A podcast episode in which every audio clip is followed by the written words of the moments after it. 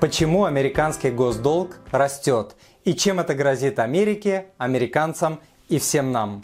Сегодня я хочу поразмышлять про американский госдолг, который является такой горячей темой для обсуждения. Только глухой не слышал версии вроде «американский долг с запредельной Америки пришел конец» или «вот сейчас китайцы начнут распродавать американский долг и Америке пипец» или госдолг США сейчас 24 триллиона долларов и Америку уже ничто не спасет. Им уже не выбраться и многие другие. Давайте разберемся, действительно ли американский долг большой, из чего он состоит, почему он так растет, как казначейство может его уменьшить и какие варианты развития события возможны сейчас. Какой госдолг в других странах, как все это касается нас и что, я думаю, будет дальше.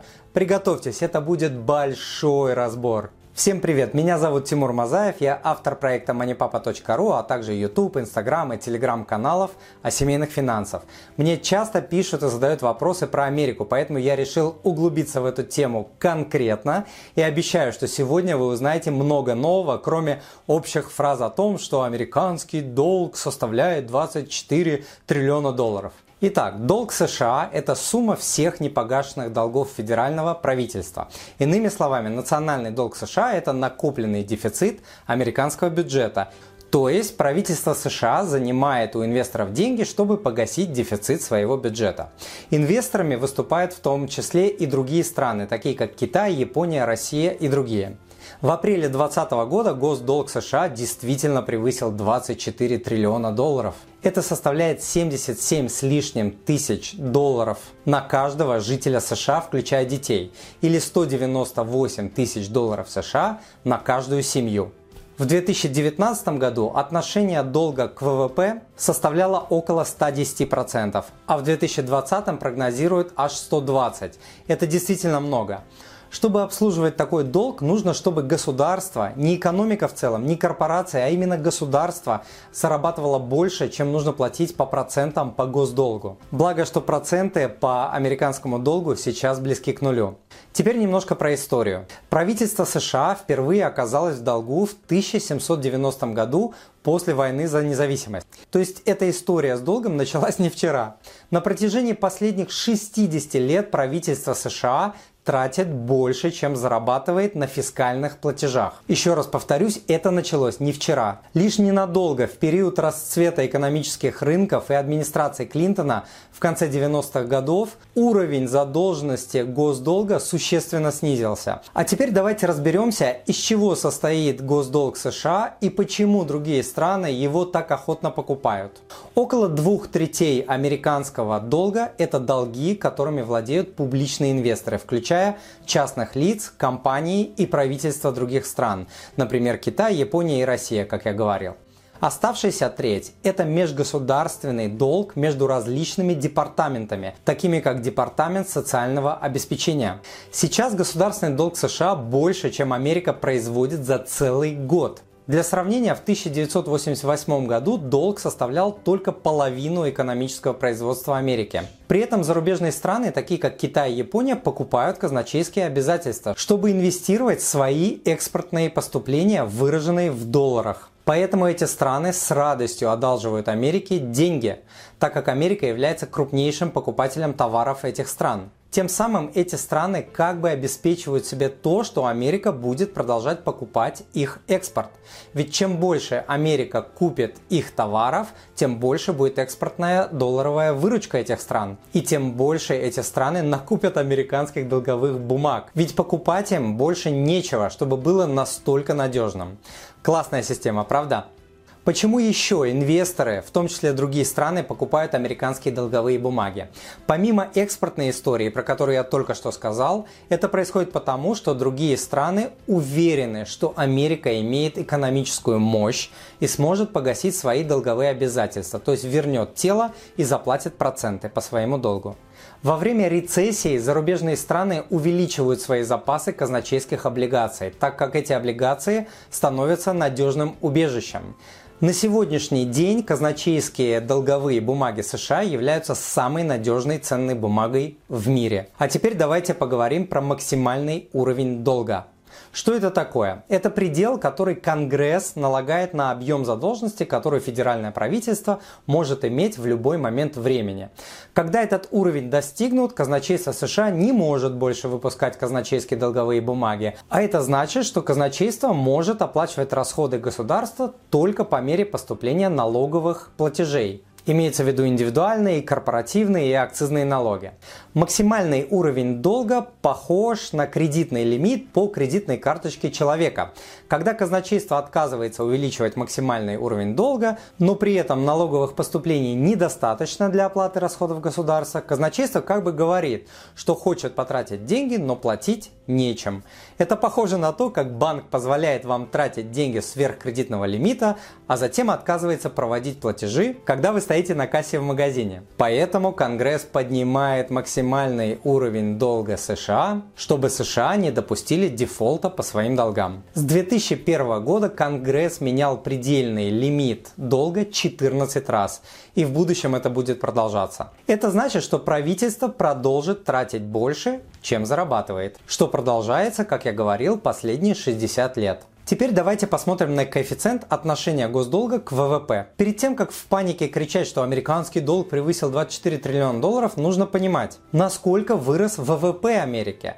Даже несмотря на то, что американский долг оплачивается не из ВВП, но рост ВВП прямым образом влияет на доходы правительства. Это немного похоже на то, как если бы с ростом вашего личного долга рос ваш доход. Не только американский госдолг растет, но и ВВП. Итак, коэффициент отношения госдолга к ВВП – это соотношение госдолга ко всему объему того, что страна производит. Этот коэффициент достаточно достоверно показывает способность страны погасить свои долги. Чем выше отношение госдолга к ВВП страны, тем выше риск дефолта страны. Так работает для всех стран, кроме США, в чьих руках находится печатный станок и безусловное право менять процентные ставки по своему же долгу. Очень многие считают, что государственный долг не имеет значения, когда Центральный банк может просто тупо напечатать деньги. Но это не совсем так. История показывает, что правительства, злоупотребляющие печатанием денег, страдают от высокой инфляции. Тем не менее, это тоже может быть временным выходом. Вместо печатания денег федеральное правительство должно либо продолжать занимать деньги, либо продавать какие-то свои активы, либо повышать налоги, пересматривать условия по долгу или не выполнять свои обязательства по долгам. Исследование, проведенное Всемирным банком, показывает, что в странах, в которых отношение долга к ВВП в течение длительных периодов превышает 77%, в этих странах наблюдается значительное замедление экономического роста. Опять же, в США все наоборот. Теперь еще немного истории. Чтобы представить отношение госдолга к ВВП в перспективе, Самое высокое соотношение долга к ВВП в США составляло 121,7 в 1946 году. После этого уровень долга постепенно падал, до того, как он достиг уровня 31,40% в 70-х годах. После этого коэффициент неуклонно рос 1980 года, а затем резко вырос в 2007 году перед Великой рецессией. Кстати, Америка благополучно пережила 2008 год без объявления дефолта на фоне массированного обвала американской и мировой экономик. А теперь давайте посмотрим для сравнения на коэффициент долга к ВВП в 2020 году по другим странам. Это ведь действительно интересно. Евросоюз в целом 95%, Франция 116, Греция 192, Италия 157, Япония 250, Португалия 132, Сингапур 120, как в Штатах, Испания 115, Китай 55, Индия 75, Великобритания 100, Америка 120, Россия 17. Хоть в каком-то хорошем деле мы первые в рейтинге. Дорогой друг, перед тем, как я продолжу, если то, что вы слышите, кажется вам полезным, то, пожалуйста, подпишитесь на мой канал и оставьте отзыв на iTunes или в Google подкастах. Или просто пришлите мне электронное письмо с вашим отзывом. Я читаю все отзывы лично. Заранее большое спасибо. Да, и смотрите полную версию сегодняшнего подкаста по ссылке в описании, пройдя по которой вы найдете множество других полезных статей и подкастов. А мы продолжим продолжим. На что же казначейство тратит деньги? Как я говорил ранее, госдолг – это накопленный дефицит бюджета государства. Давайте посмотрим, какие расходы составляют большую часть этого дефицита в 2020 году. На первом месте программы здравоохранения. Далее программа социального обеспечения и пенсии по инвалидности. Далее расходы на оборону, исключая ветеранские льготы. На оборонный бюджет США в 2020 году выделено 746 миллиардов долларов. Это всего около 15% бюджета США. Ну и прочие расходы. Транспорт, льготы для ветеранов, международные отношения, государственное образование также являются расходами, которые берет на себя правительство. Интересно, что общее общественное мнение состоит в том, что расходы на международные отношения потребляют слишком много ресурсов и затрат. Но на самом деле такие расходы несравнимо малы. А вот что интересно, войны обходятся Америке очень дорого. Например, войны в Ираке, в Сирии, в Пакистане и Афганистане с 2001 года по настоящее время обошлись казне США почти в 6 триллионов долларов. Короче говоря, экономический сценарий в последние десятилетия привел к увеличению расходов и сокращению источников дохода, что привело к резкому росту государственного долга до 24 триллионов долларов. Теперь, что может сделать государство, чтобы уменьшить госдолг? Первый метод – это манипулирование процентной ставкой, что американцы и делают. В теории поддержание низких процентных ставок стимулирует экономику. Это генерит налоговые поступления и в конечном итоге сокращает государственный долг. Низкие процентные ставки позволяют частным лицам и предприятиям занимать больше денег, а это значит, что заемщики тратят эти деньги на товары и услуги, что создает рабочие места и дополнительные налоговые поступления. На практике процентные ставки, сохраняющиеся на уровне близком к нулю, в течение длительных периодов времени не оказываются панацеей для правительств, обремененных долгами. Тем не менее, низкие процентные ставки позволяют казначейству США заимствовать деньги почти бесплатно. Следующий метод – это сокращение расходов. Канада столкнулась почти с двузначным дефицитом бюджета в 1990-х годах. Путем введения значительного сокращения бюджета на 20% и более в течение 4 лет страна сократила дефицит бюджета до нуля в течение 3 лет и сократила государственный долг на треть в течение 5 лет. И страна сделала это без повышения налогов. Следующий метод – это повысить налоги. Повышение налогов является распространенной тактикой. Несмотря на чистоту этой практики, большинство стран сталкиваются с большим и растущим долгом. Вероятно, это во многом связано с неспособностью сократить расходы когда денежные потоки увеличиваются, а расходы продолжают расти. Прям все как у людей. Если не научился управлять своими расходами, то увеличение доходов тебе не поможет. Следующий метод – сократить расходы и повысить налоги. То есть это совмещение двух предыдущих. К 1994 году Швеция оказалась на грани финансового краха. Однако к концу 90-х годов страна имела уже сбалансированный бюджет. В результате комбинация данных мер то есть сокращение расходов и повышение налогов. Долг США тоже был существенно уменьшен в 1947, 48, 51 годах при Гарри Трумане. Также подобное удалось президенту Эйзенхауэру в 1956 и 1957 годах. Сокращение расходов и повышение налогов сыграли роль в обеих попытках. Следующий метод – это ориентация на бизнес и торговлю. Это еще один способ, с помощью которого страны могут уменьшить свое долговое бремя. Например, Саудовская Аравия таким образом снизила долговую нагрузку с 80% в 2003 году до всего 10% в 2010 году. Хотя сейчас у них будут большие сложности, полагаю. Следующий способ – переориентирования государственных расходов на сектора, которые значительно повышают занятость населения, такие как образование и инфраструктура. С этим США все более-менее нормально. Далее, простить долги. Многие страны Африки прощали кредиторам свои долги. Например, Греция также хотела сделать что-то подобное, но получила миллиарды евро в качестве спасительных средств. Хотя после первоначальных раундов денежных вливаний дела шли не намного лучше. Напомню, что в 2020 году национальный долг Греции составляет 192% от ВВП. То есть, по сути, это как мертвому припарке. Следующий метод – это объявить дефолт по долгу который может включать в себя временное банкротство или реструктуризацию платежей кредиторам. Это является обычной и часто успешной стратегией сокращения долга. Северная Корея, Россия, Аргентина, использовали эту стратегию, и она была успешной, по крайней мере, если критерием успеха является сокращение задолженности, а не хорошие отношения с мировым банковским сообществом. Теперь пару слов про китайцев. Вот как сейчас китайцы продадут американский долг, так Америке и пипец придет. Сейчас это очень горячая тема в прессе, и я обязательно сниму на эту тему отдельный подкаст. А пока в двух словах. В общей сложности только одна треть госдолга США принадлежит другим государствам, а доля Китая в американском долге составляет 1,1 триллиона из 24 триллионов долларов.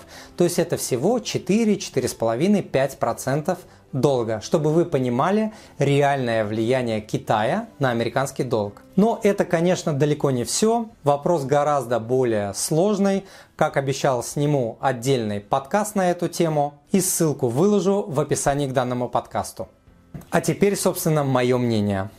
Первое. Текущий уровень госдолга к ВВП уже был в истории США после Второй мировой войны, поэтому ничего сверхъестественного сейчас не происходит. Нечто подобное уже было. Нужно понимать, что госдолг является устойчивым на неопределенный срок, если процентная ставка по долгу меньше, чем темпы роста валового внутреннего продукта ВВП. Моментов, когда темп роста ВВП был ниже процентной ставки по госдолгу, было в истории США много. И недавний пример – это кризис 2008 года. Страшного ничего не произошло. Далее. Текущий уровень госдолга США не означает неминуемого дефолта США и доллара. Да, он высок, но пока не критичен. Особенно, когда у тебя есть печатный станок и возможность изменять процентные ставки по своему же долгу вплоть до отрицательных. Далее. Учитывая близкие к нулю процентные ставки по госдолгу, которые остаются таковыми с 2008 года, Получается, что правительство США занимает деньги почти бесплатно, а это снижает долговую нагрузку капитально. Те же 0,25% это тебе не 3, 5, 6% годовых, как бывало в истории американского долга. Представляете, 5, 10, 20 лет назад вы кредитовались под 1, 2, 3, 5%, а потом вы как должник сами меняете ставку на 0,25 и занимаете новые деньги уже по ставке близкой к нулю.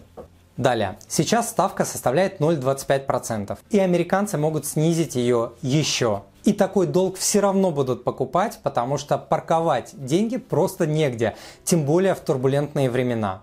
Запасов золота на всех не хватит, так как доля золота в мировом денежном обороте составляет всего несколько процентов. Криптовалюты это тоже пока что жалкие проценты. Скажу более того, американский долг будут покупать даже с отрицательной ставки, когда страны будут платить Америке за хранение денег, которые они получили, дав Америке в долг. Это примерно как вы взяли бы ипотеку в банке, а проценты платил бы вам банк. Так и китайцы, японцы, европейцы и русские будут платить американцам за хранение. Никуда просто не денутся, если американцы примут решение об отрицательной ставке. А это возможно. В любом случае Америка договорится добром или силой со всеми своими кредиторами по всем своим долгам реструктуризация, прощение долга, удержание рейтинга и так далее, учитывая, что никому не нужен дефолт Америки и доллара, так как это создаст панику мирового масштаба и развал монетарной системы, к которому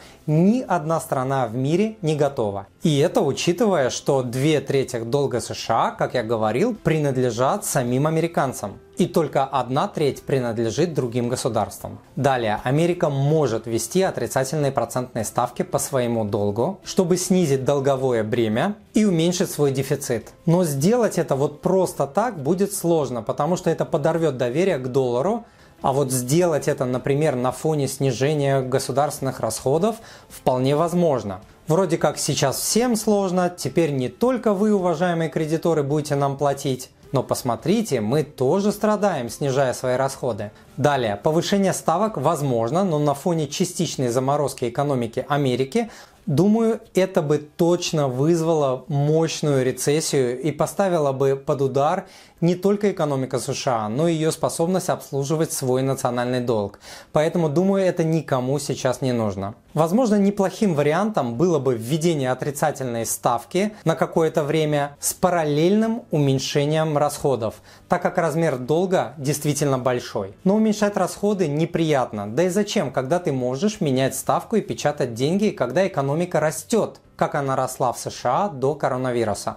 Повышение налогов также не решает проблему, потому что это замедляет экономику. К тому же, сократив расходы на социальное и медицинское обеспечение, конгрессмены потеряют свои места на следующих выборах. В общем, думаю, долг может какое-то время расти, процентная ставка может и дальше падать, но до грядущего обвала экономики США, который грядет, никто не знает когда, но это произойдет, наверное, скоро, потому что это цикличный процесс и происходит каждые 5, 7, 10 лет. Вот как раз уже 10 с лишним лет обвала экономики в США не было. И вот когда он случится, под шумок, во время всеобщей паники могут ввести и отрицательную ставку, и начать снижать государственные расходы, и применять другие непопулярные меры.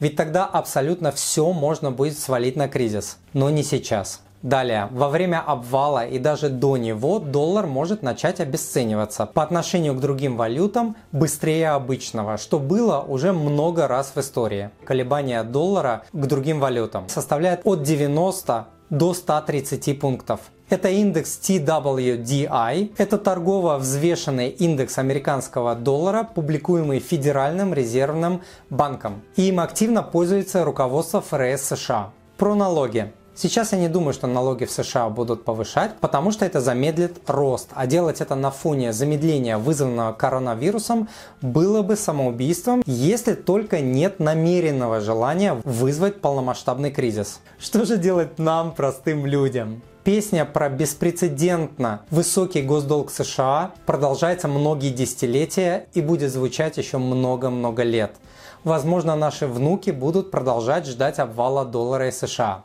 Возьмем пример. Все время существования Советского Союза, то есть наши деды и прадеды, говорили про скорый развал Америки, а Америка и доллар как никогда сильны, а среднегодовая инфляция по доллару за последние 160 лет составляет 2,5 доллара в год. Чего не скажешь, например, о рубле, правда? Поэтому ждать обвала Америки и доллара завтра и из-за этого ничего не сберегать и не инвестировать деньги ни в долларах, ни в рублях Стратегия глупая, недальновидная и бесперспективная. Она похожа по сути на стратегию «зачем заботиться о своем здоровье, все равно умрем». Такая стратегия означает жить страхами и верить в худшее. Желая обвала доллара, нужно понимать, что плохо будет всем странам, очень плохо и очень долго, потому что замену быстро не найдут. Кстати, будет плохо и валютам других стран, потому что рухнет мировая система, встанет импорт и экспорт. Страны потеряют свои денежные запасы, которые в долларах. Кто думает, что от обрушения доллара будет плохо только Америке, горько ошибается. Поэтому успешные по жизни и в финансах люди верят в лучшее, готовясь к тяжелым временам, как к чему-то, что приходит и уходит. Как животные и люди в деревнях готовятся к зиме, зная, что зима обязательно придет, будет сложно, будет мало еды, но зима пройдет. Сходить с ума по этому поводу не нужно. Нужно только готовиться. Как готовиться? Первое. Нужно иметь пожарный запас и необходимые страховки. Второе. Нужно минимизировать свои кредиты при любых временах. До кризисных, кризисных, после кризисных. И третье. Нужно начинать инвестировать. Сберегать и инвестировать нужно в большей степени в твердых валютах, а это в большей степени доллар. Доллар, что бы там ни говорили, по-прежнему сильнейшая валюта, замены которой нет. При этом нужно понимать, как я говорил, доллар также может колебаться относительно других валют, что он и делает. Ни юань, ни евро, ни тем более рубль, причем вместе взятые, не способны заменить доллар, как минимум потому, что к этим валютам нет такого доверия. Запасы золота скудны и недостаточны, чтобы обеспечить мировой товарооборот. Криптовалюты пока составляют также жалкие проценты от денежного оборота. В общем, доллар когда-то, безусловно, рухнет, как и любая другая валюта сильной империи. Но произойти это может не при нашей жизни. Поэтому лично я ставлю на доллар как на самую сильную и надежную валюту. Понимаю, что она может расти и падать по отношению к другим валютам и небольшую часть держу в других активах, таких как недвижка, другие валюты и так далее. Но небольшую часть. Если доллар завтра рухнет, мне будет очень плохо, как и всем остальным, у кого этот доллар есть и у кого этого доллара нет. Примерно как плохо будет руке, ноге и голове человека, если у человека остановится кровоток. Так вот, доллар это сейчас и есть кровоток мировой товарно-денежной системы. Нравится это или нет? Поэтому отбрасываем все мысли о концах света, обвалах, обрушениях мировых систем, смене мировых порядков, заговорах элит и прочей фигни, толка от которой нет, кроме страха и апатии, и направляем свои мысли и усилия на свою жизнь и только на то, на что мы можем влиять. А это вера в лучшее, это сбережение, инвестиция, это работа над своим воспитанием, образованием, браком, это усилия, направленные на воспитание счастливых и разумных детей и так далее. И все у вас будет не просто хорошо, а отлично, я обещаю. А я желаю вам благополучия в финансах, в семье и по жизни. С вами был Тимур Мазаев, он же Мани Папа. Пока!